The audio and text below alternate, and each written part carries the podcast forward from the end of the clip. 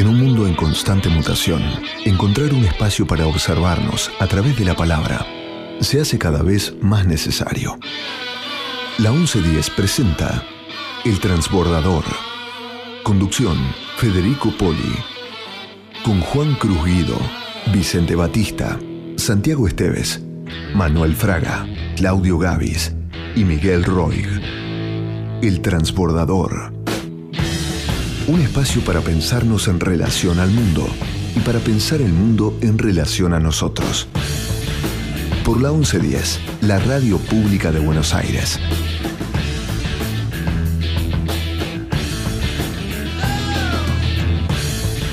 Buenas, buen sábado a todos los radioescuchas y en particular acá a los queridos, a la querida Cari, el querido Juan. ¿Cómo va? Muy buenos días, bien acá esperando la lluvia como toda esta semana. sí. Queremos que al fin llegue en algún momento. Bueno, hubo un atisbo en la semana, pero Hubo como unos 10 minutos Sí, que todos sí. disfrutamos mucho. Sí. Y ahí quedó. To- Totalmente, totalmente. Buenos días a todos y todas. Un programa cargadísimo, Fede. Y yo ya estoy contento porque cuando se vienen programas así es un lujo. totalmente. Venimos, bueno, vamos a arrancar con, con- con un conocido de- del programa eh, que es Adriano Celentano. Bueno, un tema que a mí me encanta. Digo, Adriano Celentano tiene una potencia y, y- y extrañamente es un músico que, que no trascendió mucho la frontera de Italia y, y debería, por el tipo de música que hace, debería haberla trascendido, digo, en América Latina y demás. Eh, te- tenemos reportaje también a un conocido de la casa, José Carlos Díez, desde España. Nos vamos a hablar de qué está pasando, cómo está viendo esta crisis bancaria en Estados Unidos, qué repercusiones puede tener. Eh, luego, bueno, la columna del maestro, nos ponemos de pie, Claudio Gavis, músico, digamos, de aquellos pocos músicos de Argentina, fundador de, de Grupo Manal, guitarrista. Además, digo, Claudio es extraordinario porque conoce de música, aparte de ser un, tener un conocido, digo, conoce de, de- de teoría musical. Así que siempre, hoy nos va, nos va a sorprender también con, con algo como todos los sábados y luego vamos a tener un último, un, un final eh, recordando a alguien que nos dejó esta semana, que es Enrique Sims. Eh, vamos a recordar a Enrique Sims, vamos a escucharlo. Quería también, Fede, recomendar esto porque, como decíamos, vamos a escuchar a Celentano y, y vos decías muy bien que no trascendió a las fronteras de Italia. Y quiero recomendar en Spotify la playlist del Transbordador. Todos los temas que suenan acá, ya sea de las columnas de Claudio, de Manuel, pero también estas canciones que nos trae Fede, esta selección musical que yo siempre digo tan particular que trae Fede, todo eso está en la playlist y está buenísimo porque uno a veces, viste, está buscando canciones nuevas, cosas que te sorprendan eh, para, para conocer música nueva. Eh, busquen la lista del transbordador en Spotify. Realmente son, es, es un lujo y son dos horas de música eh, muy variada y, Sí, y muy te diría, interesante. ya, ya son cinco, ¿eh? Ya son cinco. mirá. Ah, y con el sello de transbordador, porque es así, lo que suena tiene Ah, el sello del programa. Así que, Así ¿qué es. les parece si empezamos con Adriano Celentano y Gelosía para todos los radioescuchas de la radio pública de la ciudad?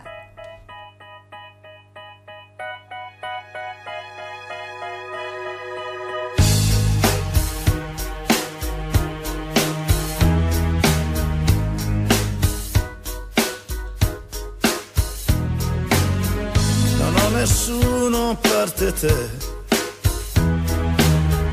che mi ha tradito come sai. Io mi sento un'auto che non ha non ha più il motore e mi sento un uomo che vivrà nel suo dolore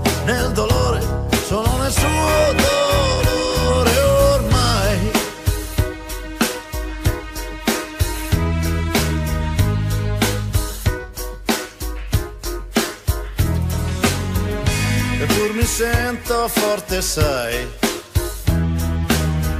sarà perché non odio mai? Wow. di certo non dovrei soffrir così così inutilmente. Solamente perché hai detto un sì. Stupidamente stupidamente con il cervello assente. Amica mia quanto costa una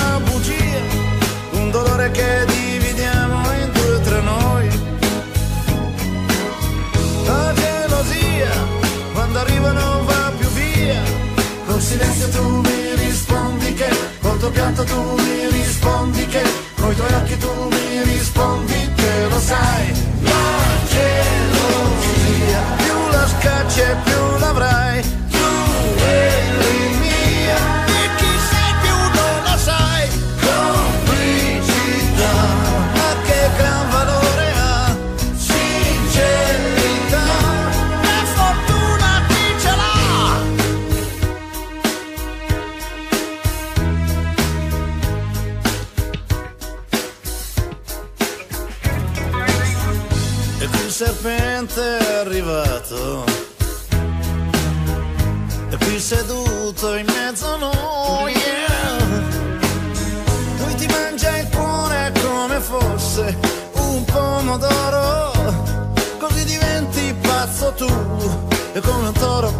Come un toro Purtroppo non ragioni Amica mia, quanto costa una bugia un dolore che dividiamo in due tra noi. La gelosia, quando arriva non va più via. Col silenzio tu mi rispondi che, col tuo pianto tu mi rispondi che, coi tuoi occhi tu mi rispondi che lo sai. La gelosia, tasca c'è più l'avrai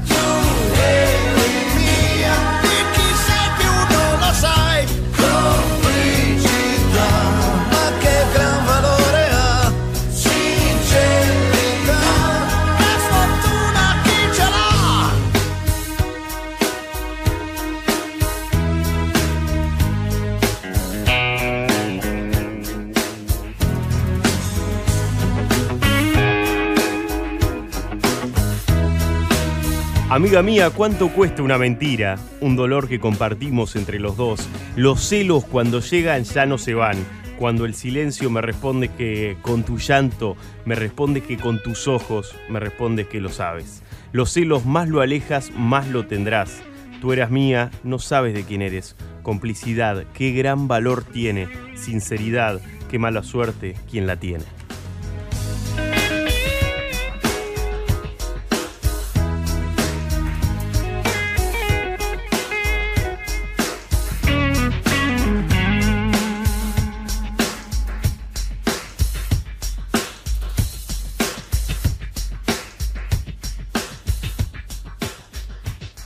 Transbordador.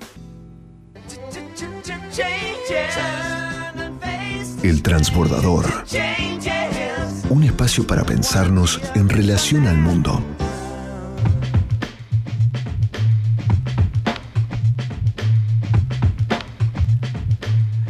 Bueno, y como adelantamos, vamos a tener, yo voy a tener el inmenso placer de conversar con un gran economista muy original, como los que pasan por, por el transbordador en general. Eh, no, no, no vamos con los tradicionales, que, que nos va a hablar desde, desde Madrid, entiendo que está, eh, y es José Carlos Díez. Pero antes de darle la palabra a él, te pregunto, Juan, ¿quién es José Carlos Díez? José Carlos Díez estudió en la Universidad de Alcalá, donde actualmente trabaja como profesor e investigador y también ejerció la docencia en la ICADE Business School. Esto hasta el verano de 2014. Fue también economista jefe de la Sociedad de Valores Intermani y trabaja como periodista, como analista y asesor eh, en los programas de Onda Cero y Cadena Ser o también en la cadena televisiva La Sexta y es columnista en el diario El País. Durante el año 2017 se encargó de la ponencia económica del PSOE durante el 39 Congreso del partido y para repasar algunos de los títulos eh, de libros que escribió él sobre economía, Hay vida después de la crisis, El economista observador en el año 2013, La economía no da la felicidad, pero ayuda a conseguirla del 2015 y De la indignación a la esperanza, Construir la España del bienestar es posible del año 2018. Y aparte eh, acaba de, de fundar, de poner en marcha un fondo de inversión eh, para promover la, la innovación. José Carlos, buenos días, buenas tardes para vos. Buenas tardes, buenos días, Argentina. José Carlos, eh, no, lo, lo primero que, que- que quisiera que nos expliques, que les expliques a los oyentes y, y además compartas conmigo, que vos seguís muy de cerca lo que está pasando en, en los mercados financieros, que, que- que nos expliques un poco qué es lo que, lo que pasa, lo que acaba de pasar con este, este Silicon Bank y, y- y- después que, que repercutió también en, en bancos europeos. Co- contanos un poco eso, qué es lo que pasó y, y contanos cómo, cómo estás viendo, si, si crees que hay una crisis, puede haber una crisis sistémica y demás.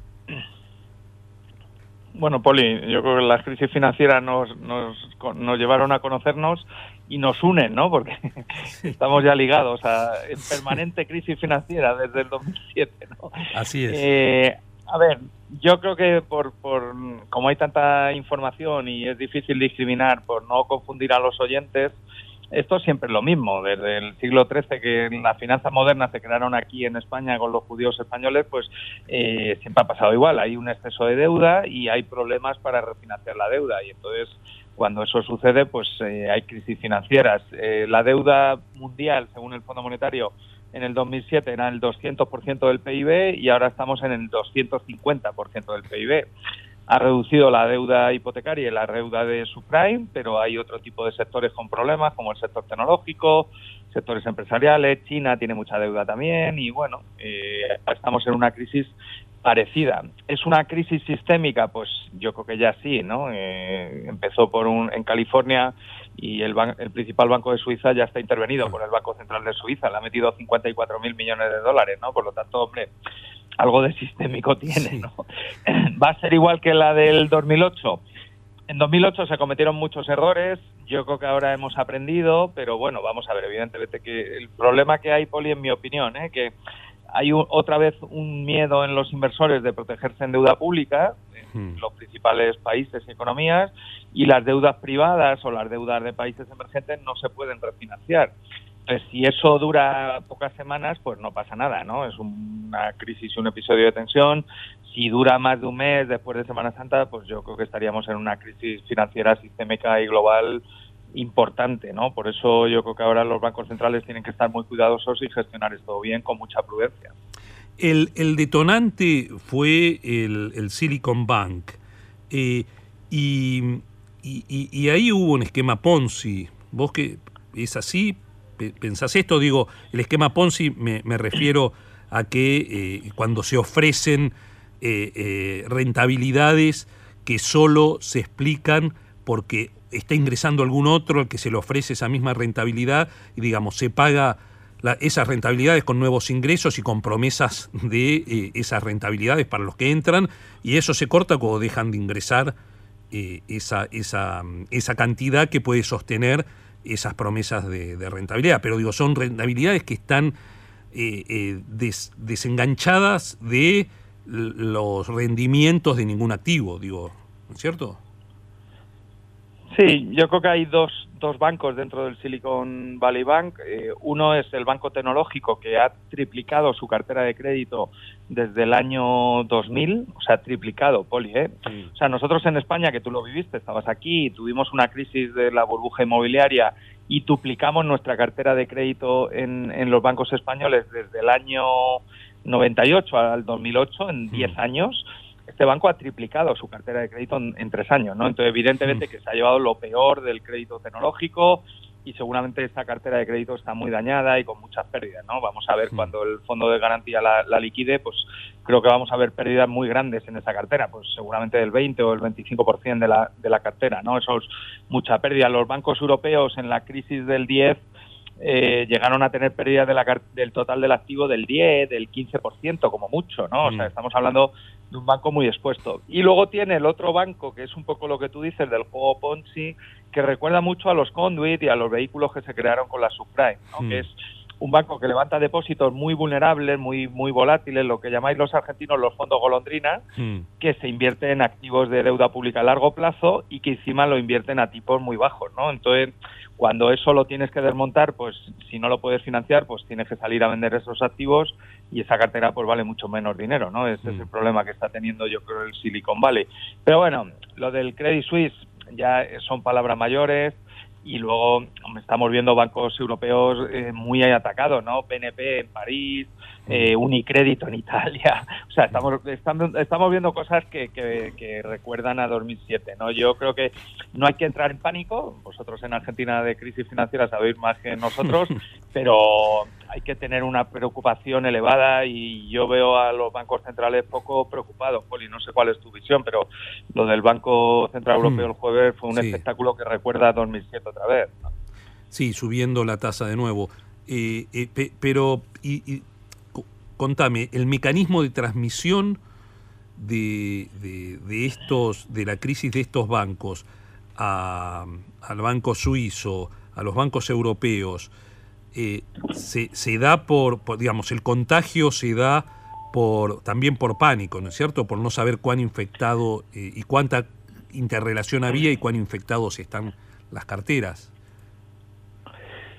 Sí, las crisis financieras históricas eran de, depósitos y veíamos colas en los bancos y Sí. Hola. sí. Hola, ahí, lo, ahí lo recuperamos. A ver, eh, José ah, Carlos. sí, ahí, ahí, te, ahí, te, recuperamos. Eh. Si, si podés empezar de vuelta con la respuesta porque justo se cortó. Sí, perdón, que las crisis de, de, financieras antes eran crisis de, de, depósitos y eran crisis muy muy violentas pero lentas, ¿no? Había que ir uno a uno, hacer colas en los bancos. Ahora mismo las crisis son mucho más rápidas porque son crisis o bien eh, digitales hmm. de transferencias por internet, como ha pasado en el Silicon Valley Bank, Mm. o bien, como le ha pasado al Credit Suisse o le pasó a Lehman Brothers, son crisis en los mercados de capitales, ¿no? O, en mm. los mercados interbancarios. Eh, los bancos les, les cortan la, financiación y, evidentemente, que eso les genera un problema de financiación a corto plazo y el Banco Central los tiene que intervenir, ¿no? Yo creo que, que lo del Silicon Valley me parece un poco sui generis, como tú has dicho, y un banco muy raro lo del lo que estamos viendo en Europa pues ya es más importante o el, fue República acaba de, rescatar el fondo de garantía en Estados Unidos hmm. hombre estamos viendo un contagio muy rápido no eh, vuelvo a repetir si si esto es una crisis transitoria como pasó en el año 87 con el Lonter Capital Management hmm. un hedge fund que quebró y dura tres semanas y la Reserva Federal consigue gestionarla pues no pasa nada no si esto dura más de un mes, pues evidentemente que puede contagiarse a los bancos y al crédito minorista, puede contagiarse a la creación de empleo y entonces ya hay un contagio con la recesión y ya entramos en otra dinámica. Sí, digo, pues la, otra pregunta que queda flotando, digamos, la otra gran duda es eh, eh, cuánto tiene que ver esto con la política de los bancos centrales de, los países desarrollados, particularmente la Fed y el Banco Central Europeo, de combate a la inflación subiendo las tasas y haciendo más pesadas las carteras hipotecarias, ¿no es cierto? Y, de, consumo y es, es una, pues Lo escribió, lo escribió un economista de creo que es de Harvard, Jaime Miskin, ¿no? Que, que, dicen que es el, el, gran sucesor de John Keynes, ¿no? El que de verdad entendió el, el, espíritu keynesiano, sobre todo la parte financiera de Keynes, mm. que es la que menos se conoce, pues Minsky, Minsky desarrolló una hipótesis, que es la hipótesis de inestabilidad financiera, y dice que cuando los activos eh, dan poca rentabilidad, pues los, los agentes suelen tender a asumir más riesgo, ¿no? Y eso es un poco lo que tú preguntas, eh, Poli. Evidentemente que los tipos al cero y las compras masivas de deuda lo que han llevado, sobre todo, yo creo que ahora el foco, ¿no? Así como en el foco en el 2007 fueron las subprime. Yo creo que el foco ahora está en eh, principalmente en el private equity y en el venture capital muy tecnológico, ¿no? Que es el que está vinculado a Silicon Valley. Yo creo que ahí hay una gran una gran banca en la sombra. Los bancos han desviado parte de los créditos a través de esos vehículos. Se han hecho operaciones muy grandes y si esos vehículos pues tienen problemas de financiación, que lo que los van a tener, yo creo, pues ahí vamos a tener problemas importantes. Y no es fácil rescatar un private equity, o sea, es es fácil rescatar a Silicon eh, Valley, Bank porque todos las, los sistemas de liquidación del, del FEDIC y del Fondo de Garantía de Depósitos de Estados Unidos están preparados. Eh, la regulación y las leyes no están preparadas para que el Estado rescate a un private equity, ¿no? Por lo tanto, yo creo que ahí puede haber un problema sistémico importante, muy, muy centrado en Estados Unidos, pero bueno, que te puede tener efectos sistémicos. Tiene más que ver con la crisis del 2001 del Nasdaq, ¿no? Y puede afectar más a, la- a los mercados de capitales y a la, la bolsa y a, la, y a la riqueza, digamos, no tiene por qué tener tan, tanto impacto de crédito, porque claro, la crisis de subprime afectó a banca comercial y aquello pues colapsó el canal de crédito a pymes y a, Mm. y a familia, ¿no? Es, es peor tener una crisis eh, de, de minorista, o sea, que colapsa el canal de crédito minorista, porque el impacto sobre la actividad económica y sobre el empleo es mucho mayor, ¿no? O sea, una crisis mayorista es, eh, hay que evitarla, pero bueno, tiene efectos menos perversos sobre la tasa de paro y sobre la actividad. Sí, que pa- paradójico, ¿no es cierto? Que, que lo que estás comentando respecto a lo que hablábamos lo- los otros días con, con Walter Molano, también por, por acá, eh, que es que en principio uno veía que la crisis eh, iba a golpear, eh, digamos, la situación internacional iba a golpear más a Europa por la guerra en, en- de Rusia con la invasión de Rusia a Ucrania, la guerra, eh, porque eso impactaba sobre el precio de los commodities, sobre el gas, etcétera, que en Estados Unidos, que estaba fuera de, digamos, que tenía, tiene autoabastecimiento de, de energético y tenía más flexibilidad y demás. Y, lo que estamos viendo, y bien lo decís vos, es el impacto de una crisis financiera, que veremos cuál es la, la- la longitud que tiene, la profundidad, en Estados Unidos. eh, eh, así que eso es, es paradójico, si se quiere. Digo. Bueno, además, hombre, que lo comente Walter Molano, que sabe de esto, o sea, que, que, Sí. que tiene más paradoja que, que los, los inversores cualificados como Walter no entendiesen la crisis, es más paradójico. A ver, mi versión, eh, Poli, esto se parece mucho a una crisis de emergentes y, por ejemplo, a, a- a algo cuando suceden los superciclos de materias primas, ¿no? Tú tienes durante un periodo muy largo ingresos de, de cuenta corriente por, por Hmm. venta de commodities muy altos Hmm. y tú acostumbras el gasto y toda tu estructura Sí. económica a ese nivel de ingresos del exterior, ¿no? Cuando eso cae, eso provoca deuda y no se puede Sí. financiar, ¿no? Sea, el, el principal caso yo creo que fue el año 82, Mm, pero bueno, la, todas las crisis de, de balanza de pago han sido iguales desde entonces, ¿no? mm. Eh, oye, mañana he quedado con, toda- con nuestro amigo común Enrique Iglesias para contar esto y bueno, desde el BID eh, tuvo que gestionar alguna, ¿no? Durante Así los es. años 90, o sea que ¿Qué, ¿Qué está pasando? Yo creo que durante 10 años tú te has acostumbrado a hacer en el sector privado modelos de negocio que no son viables porque eh, generan muy poca caja.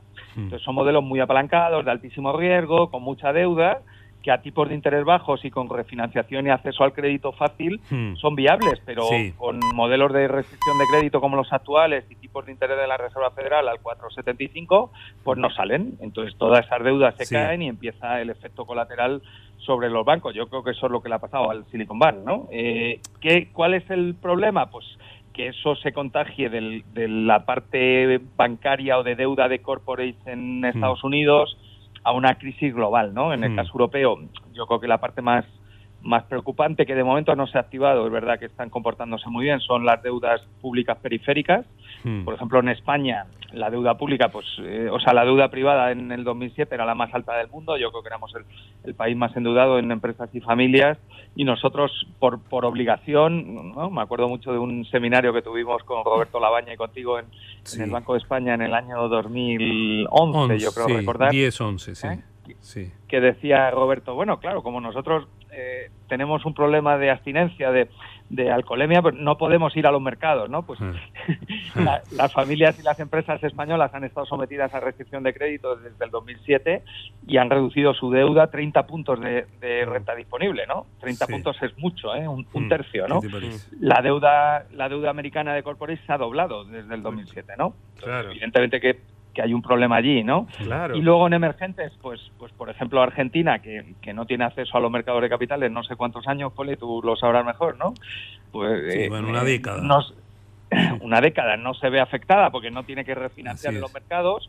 ¿eh? Eh, eh, los países que tengan que refinanciar deuda en mercados, pues yo creo que van a sufrir, ¿no? O sea, estamos viendo Brasil y México en, en América Latina con tipos de interés muy altos que mantienen el interés de los inversores de momento, están pagando, ¿no? Por Brasil tipos del 13, México del 11, Mm. pero y eso lo mantiene, ¿no? Pero bueno, puede haber países como Colombia que pueden sufrir, países como Perú que están con problemas, o sea, eso es mi temor ahora, ¿no? Que en el próximo mes pasa como con la, con la carne, vosotros que sois tan, bien, tan expertos en carne. La carne madurada durante 60 días es maravillosa, pero bueno, a partir de 60 días se pudre, ¿no? Entonces la, la tienes que tirar, ¿no? Eh, pues, con las deudas a corto plazo pasa lo mismo. Si el circulante no se renueva en más de 30, 60 días, pues yo creo que ahí podemos ver una crisis sistémica fuerte, ¿no? Por eso es muy importante ahora vigilar a la Reserva Federal, ver cómo reaccionan y esperemos que haya vida inteligente en Washington y no cometan los errores del BCE del jueves, ¿no? Que, dijo Lagarde que, que, no le preocupaban los bancos, ¿no? Pues nada, pues, pues si no te preocupan los bancos, ¿qué vamos a hacer, no? eh, no, aclaro, te aclaro, José Carlos, que la paradoja la señalo yo. Eh. Lo único que señaló Walter fue justamente que le pega, que le estaba pegando menos la recesión y el nivel de actividad en Estados Unidos que en Europa esta situación de aumento de tasas. Ah, ya, en la macro sí, eso sí, es verdad, sí, eso es verdad, ¿no? sí, pero, pero bueno, eh, no, muy, muy interesante como siempre, José Carlos, el panorama que, que nos describís y como decís, eh, habrá que, que, esperar cómo se suceden los acontecimientos, qué hacen los, los los bancos centrales, los policymakers, frente a esta situación, si, la, si agravan la, la, la cuestión o, o empiezan a, ayudar a suavizar esta, este, esta crisis que, que está. Sí, José Carlos, te quería preguntar, ¿qué, qué pensás de los salvatajes? Digo, porque estaba escuchando yo que, que no soy economista y demás, y, y, lo escucho todo de afuera, es muy interesante la charla, pero me interesaría saber esto, ¿qué, qué, qué opinión tenés? ¿Es correcto eh, que rápidamente salgan a, salvar tanto al, al, Silicon Valley como también a, acá en, el Credit Suisse? Eh, ¿cómo, ¿Cómo ese, ese salvataje que se anunció esta semana en ambos casos? Pues hombre, lo que acaba de hacer el Fondo de Garantía y la Reserva Federal en Estados Unidos, bueno, y el gobierno americano, porque ha metido dinero hasta que hasta que se recapitalice el Fondo de Garantía, el gobierno de Biden ha metido 25 mil millones de dólares en el fondo, ¿no? Para, para hacer el, el, salvataje, como tú dices, acaba de rescatar a todo el mundo cripto y, bueno, el cripto centralizado, como llaman ellos, ¿no? Las stablecoins y acaba de salvar a todo el private equity y a todo el sector tecnológico, ¿no? Entonces, hombre, yo creo que desde el punto de vista político es un salvataje arriesgado. ¿eh? Vamos a ver eh, cuando vayan saliendo los forensics de ese banco, ahí va a haber cosas muy feas ¿eh? y el gobierno yo creo que se lo va a comer. ¿eh? Mm. Le pasó también al gobierno de George Bush en 2007, en 2007 y, y, creo que a Biden le va a pasar un poco lo mismo. ¿no? Eh, es un poco la paradoja, ¿no? Eh, yo, bueno, Poli me conoce mejor, sabe que soy bastante prudente con el sistema financiero, aunque he vivido toda la vida en el sistema financiero, estoy lanzando un fondo ahora de capital riesgo, pero mi fondo de capital riesgo es parecido al de Colón con Isabel la Católica, vamos, que nosotros levantamos dinero de ahorradores, invertimos en empresas con equity, ¿no? No, no, o sea, no hay apalancamiento, no hay cosas raras en nuestro fondo, ¿no? Nuestro fondo es un, es un fondo capitalista el problema es cuando metes muchas cadenas de apalancamiento en la deuda, ¿no? Y metes muchos derivados y metes mucha complejidad. Y yo creo que, pues, que ese tipo de bancos, de verdad, creo que, que la Reserva Federal debería salir y pedir perdón y decir por qué ha permitido que un banco como este claro. haya tenido ese crecimiento tan explosivo en esos segmentos de inversión tan arriesgadas, ¿no? Yo, o sea, si yo fuera un contribuyente americano, a mí no me gustaría ver salvar a la digamos, a la aristocracia del, del, Silicon Valley, que recuerda un poco a la Revolución Francesa, o sea, que, que Elon Musk es parecido a los multimillonarios de la época de María Antonieta, ¿no? No, no hemos evolucionado mucho, ¿no? Entonces, hombre, que con dinero público se salve a esa gente, yo creo que de verdad, ¿eh? creo que van a tener un problema político importante. Bueno, José Carlos, muchas gracias por, por la comunicación, por tus conceptos siempre tan esclarecedores. Así que ya, como sabes, en, en un par de en menos de un par de meses te vamos a estar llamando nuevamente para seguir viendo qué pasa con, con, con esta situación. A lo mejor te estamos llamando en 15 días. Bueno, cuando eh, quieras, Poli, es un placer. Y, y, vete contándome tú cómo va el precio de la soja, que eso va a ser un buen indicador, ¿eh? Sí, claro, claro. Yo creo, claro. Que, yo creo que como tenéis esa sequía tan dura, ¿no? Oh. Es posible que el precio aguante, pero, mm. pero bueno, pero si la soja cae, Argentina sí. puede tener problemas. ¿eh? No, bueno, ya, ya lo, lo, lo, los va a tener por la sequía, bueno, más, digo, por la sequía más, y por, por, por, las distorsiones que hay en el mercado de cambios. y Digo, no, va, va, este es un año, además es un año electoral, eh, José Carlos, y eh, no, complejo, complejo. Bueno, no, nos estamos viendo que, que voy, a, voy a pasar por Madrid, luego te digo, y nos vemos allá. Será un gusto. Y cuando quieras conectamos. Un abrazo claro muy fuerte. Sí, un abrazo, gracias. Muchas gracias. Planeta Blues. La columna musical de Claudio Gavis. Hola querido Federico Poli y hola queridas amigas y queridos amigos de El Transbordador. Aquí Claudio Gavis transmitiendo desde el planeta Blues. Para el programa de hoy he elegido a un extraordinariamente influyente músico de New Orleans, uno de los pilares del estilo Mm, de New Orleans, de ese estilo tan, pero tan característico, tan cercano a los folclores, tan mm, cosmopolita de alguna manera como lo es esa ciudad increíble de Luisiana. Eh, me refiero al gran pianista, al gran representante del piano de New Orleans, Dr. John. Dr. John nació en, justamente en New Orleans allí en Luisiana el 20 de noviembre de 1940 y su nombre eh, de pila era Martín John Revenack Jr., falleciendo en el año 2019, después de una extraordinaria carrera en, la cual bueno, se convirtió en uno de los pilares del estilo mm, de New Orleans, como les decía antes, del blues del rock and roll y en especial del boogie boogie, que es lo que vamos a escuchar en su interpretación ahora. El boogie boogie, mm, género en el cual fue muy influenciado Dr. John por Professor Longer, otro de los grandes músicos surgidos de New Orleans. Dr. John grabó 32 álbumes en estudio y seis en vivo a lo largo de su notable carrera, además de haber colaborado bueno, con casi todos los grandes del blues y del rock and roll. Mm, vamos a escucharlo tocando boogie boogie, como les decía antes, un estilo, mm, bueno, específicamente o mm, especialmente eh, pianístico, un estilo que se desarrolló a partir de los bajos poderosos de la mano izquierda, acompañados de ágiles y virtuosas figuras y florituras de la mano derecha, todo ello tocado a buena velocidad, una velocidad que permitió que el blues se convirtiera en bailable y que sin ninguna duda dio origen al rock and roll. Entre el boogie boogie y el rock and roll prácticamente no hay diferencia no hay fronteras. Bueno, vamos a escuchar entonces al señor Dr. John con su piano interpretando Max Boogie. Bueno, espero que disfruten de su música. Soy Claudio Gavis y me despido por hoy desde aquí en el planeta Blues. Hasta la próxima, siempre en El Transbordador.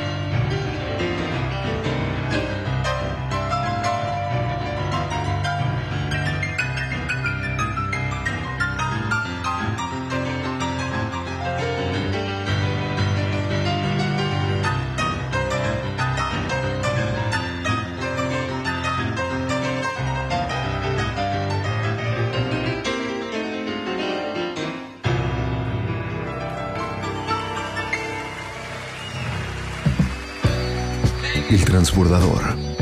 Un viaje con destino al futuro. Haciendo escala en el presente y el pasado.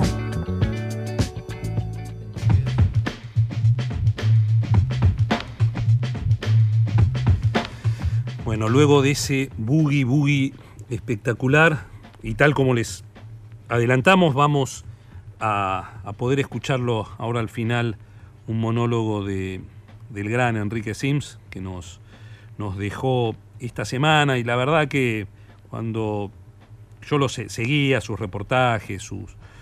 Y, tal vez para él sea, digo, siempre la muerte es un mal lugar, pero ya me parece que estaba sufriendo demasiado la, existencia. Entonces tal vez ha- haya sido un alivio. Eh, Juan, ¿y vos nos querías comentar algo que tiene que ver con Sims, tal vez? Sí, sí, totalmente, porque sabés que todos los domingos se está, se está reponiendo una obra en el Teatro Espacio Callejón, esto es Humahuaca eh, 3759, en la ciudad de Buenos Aires, en el barrio del Abasto, que se llama Viñetas de un Mundo Roto. Y, y la obra me parece que perfectamente podría salir de, de la, de la escritura de Enrique Sims, ¿no? Es, es uno de esos universos bien de, de Enrique Sims y, la recomiendo mucho porque, como decíamos recién, tiene una trama, tiene una historia, es, es este teatro que, que cuenta una historia, pero además tiene muchos recursos, como por ejemplo la proyección de, de- de imágenes y demás, o sea que tiene realmente un- una apuesta muy, muy enriquecida, además de las actuaciones. Así que lo recomendamos, pueden buscarla en alternativa teatral y como decíamos, eh, está en el Teatro Espacio Callejón Humahuaca 359. Pe- Permítanme leerles algo que escribí hace ya más de 10 años eh, en mi blog que tenía en ese entonces, todavía está, está ahí activo, sobre Enrique Sims. Desde que lo leí allá por los tempranos 80 en El Porteño, y luego en Pan Caliente, y luego en Cerdos y Peces, y luego en las diversas recopilaciones de artículos que publicó bajo los nombres de Invitación al Abismo o La vida es un bar, y más acá en sus crónicas del diario Crítica y en sus relatos cuasi autobiográficos del Señor de los Venenos y Big Bad City y En busca del asesino, no dejó de estremecerme, inquietarme, sorprender. A veces también me indignaba verdaderamente con su apología a la droga, su exaltación del estupro o su extrema posición contraria a todas las instituciones, incluida la familia, y también su crudeza con la existencia. Sin embargo, debo decirles que me tentaba con su invitación a la aventura permanente, al abrirse al mundo de los sentidos, a los territorios que nos están vedados en la vida de oficina que llevamos. Tal vez, tal vez pensar en esa posibilidad, al igual que hace Ciorán con el suicidio, es lo que nos permite continuar soportando la rutina. El desden- desdentado Sims, el viejo choto que no tiene donde caerse muerto, que apenas alcanza a vivir en pensiones cutres, es un marginal, un loco, un extraño tipo de principios en este mundo de hipócritas. Porque sigue inquietándome, desde entonces lo leo y lo releo. Sims nos habla de pesadillas y complot, de naufragios, de náufragos y sobrevivientes, de guerras y jardines, de sirenas y flores, de Nietzsche y Henry Miller, de vagabundos y perseguidos, de neuropsiquiátricos y viajes, de guerrillas y paranoia, de Bukowski y Robert De Niro, de bares y cocaína, de dioses y redes, de suicidas y asesinos, de tristezas y celdas, de Borges y el dolor, de calles y de patrias, de sidas, de sida y de madrugadas, del origen y la muerte. Por eso escúchenlo, como lo vamos a hacer ahora, y busquen sus libros y léanlo. Hay mucha más literatura que en tanta mierda experimental que recomiendan leer muchos suplementos y que cuando lo hacemos solo nos producen bostezos. Recuerdo con cierta nostalgia los años de mi niñez. Recuerdo cuando era niño que me despertaba a la mañana con los ojos destellantes de los sueños que las estrellas soñaban en mí. Me despertaba en mi hogar,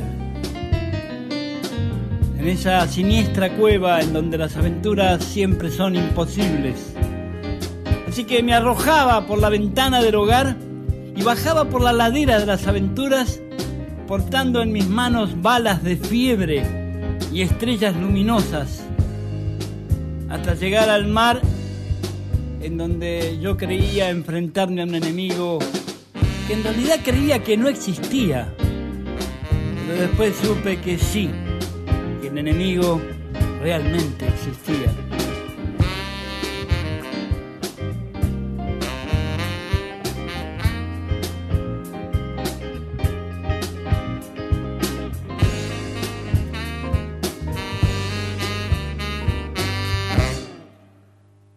Recuerdo con más dolor la juventud, cuando miré por primera vez mi rostro en el espejo y vi la tristeza de un duende escondido entre los ladrillos de las facciones de un hombre grande. Recuerdo que estrangulado por la miserable vida de la ciudad, me escapaba del mundo y me subía al abismo de mi mente para encender mi farola de mago e iluminar el abismo. Y desde allí me aullaban de amor las heridas de los lobos de mi alma. ¿Cuándo fue que nos llegaron los presagios del futuro? ¿Cuándo dejamos de ser esas panteras acechantes que ayer éramos para convertirnos en esta jaula de palabras que hoy somos? Olor a tigre, risa de chacal, paso de horda, lobos que aullaban lejos de las carreteras, ciego que conducías a esta calle en donde hoy nunca hay nadie, mago que atrapabas en las tormentas el culo de los rayos para iluminar los bosques donde jugaban nuestros niños. ¿Dónde están? Hoy me despierto muy temprano, envuelto en brumosas pesadillas que ni siquiera recuerdo. Me despierta la tos del viejo diariero que me pasa bajo la puerta las noticias muertas de ayer. Y salgo a la calle a preguntarle a las manos del hospital de la guerra del tiempo, a preguntarle cómo va la batalla de nuestra vida.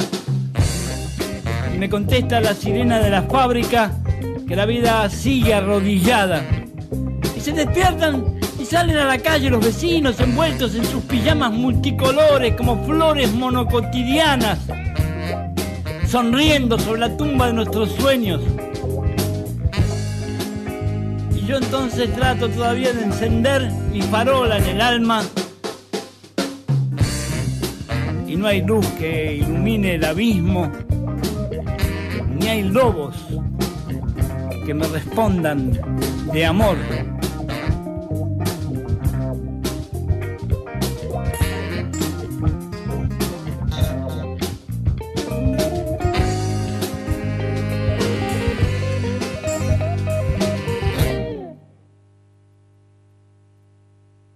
Sufrimiento es el dolor del tiempo. La angustia es la memoria del desamparo. Y la depresión apenas una cobardía del cuerpo. El único dolor que confiere nobleza es la tristeza.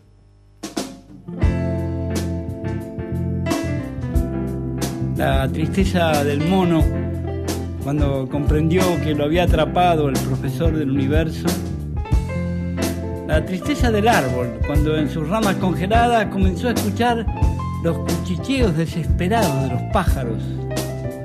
O la tristeza del hombre primitivo obligado a quedar atrapado en la jaula de la nostalgia.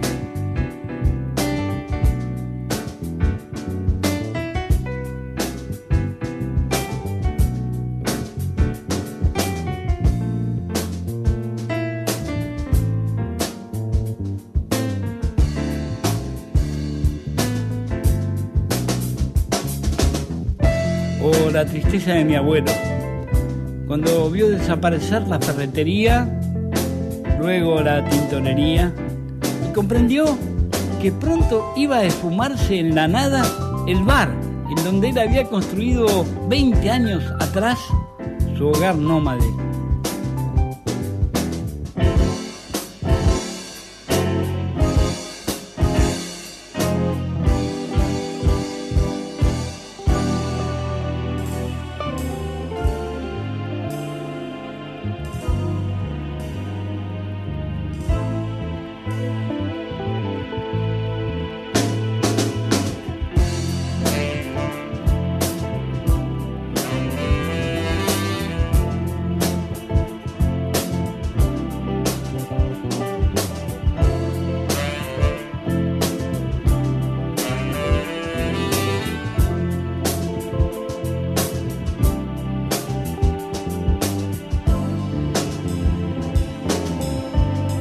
Esa es la tristeza.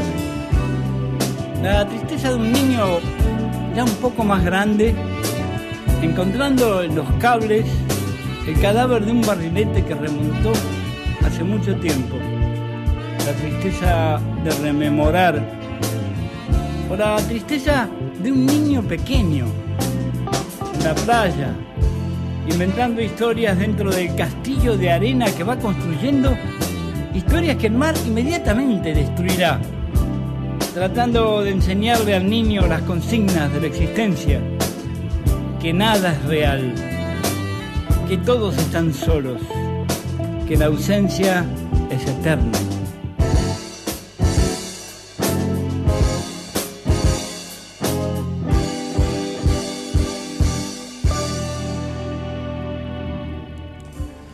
Bueno, escuchábamos a Enrique Sims, eh, lo pueden encontrar en, en- en YouTube. El texto que yo les leí es de septiembre del 2010, lo escribí. Eh, y, y Juan, vos me Sí, te- contábamos recién. Te comentaba fuera del aire que yo en una entrevista a Enrique Sims, eh, él, le- digamos, él contaba el porqué del cerdos y peces, o mejor dicho también, eh, cuál fue su inspiración eh, para generar las cerdos y peces, que es un poco es posterior al porteño, que es un poco la experiencia anterior, que vos lo contabas ahí en el texto. Y él en una entrevista cuenta que directamente pone una, una referencia, eh, que es Hunter Thompson, que es un periodista que acá en Argentina no, no está tan, digamos, tan difundido y menos en esa época. De hecho, es el primero que yo tengo registro que en Argentina publica en Las Cerdos y Peces textos de Hunter Thompson. Eh, del otro, que es un gran difusor también que se fue hace poquito, pero gigante también, Juan Forn, eh, que, que tradujo libros de Hunter al español y puntualmente los publicó acá en, desde Argentina cuando estuvo en, en, eh, MC. Y, pero más allá de eso, eh, Hunter él contaba, Enrique Sims, que Hunter Thompson era el espíritu de las cerdos y peces. Y, y para los que no lo conocen a Hunter Thompson, eh, me parece que está bueno decirlo, fue un periodista que cambió el periodismo estadounidense en la década de los 60 y los 70, justamente por incorporar eh, un poco al, al propio, el- al propio autor ¿no? en, en el, en el texto periodístico, como un poco salir de esa idea productivista de- del, del periodista y además esto lo cuenta muy bien eh, Tom Wolfe en su novela sobre el nuevo periodismo, eh, empieza a equiparar el rol del periodista con el del novelista o con el del escritor en, en términos más artísticos y bueno, qué duda cabe que Enrique Sims está en esa categoría, ¿no? Trascendió totalmente su rol periodístico y es un artista, por lo que acabamos de escuchar, que no es periodismo, es poesía, pero, pero en su escritura se veía claramente eso, ¿no? Totalmente, Juan, digo, y, y hablando de Hunter Thompson, recuerdo con. con tengo, un- tengo un recuerdo muy lindo de la lectura de. Bueno, está Miedo y Asco en Las Vegas. pero Yo no me acuerdo si leí esa. La que sí me acuerdo que leí eh, es eh, Días de Ron. Sí, una Es- eh, es- gran novela sobre su, Sus comienzos. Sus comie- en- exactamente, en- su en el Caribe. En Puerto Rico. Claro, impresionante. Así que, Impresionante. bueno, Cari, Nos estamos yendo, ya, ya terminó. Pero Ya ya no se puede creer. Bueno, llegamos al final. El transbordador Federico Poli en la conducción, Juan Cruz Guido en la co-conducción, nuestra querida Yael Bianchi, Bueno, coordinadora, que, está aquí que con está acá, nosotros. Un lujo, un lujo, Yael. Qué bueno verla y tenerla una cerca. producción. Yendo y viniendo al estudio. Espectacular. señas Mariana. Tricarico, Marina Torino, nuestras queridísimas productoras 1110, Claudio Acevedo en la operación Maestro. técnica, el Maestro. genio Claudio en la columna de hoy, el señor Claudio Gavis, y quien les habla, Cari Bueno, en la locución. No tengas miedo. El transbordador.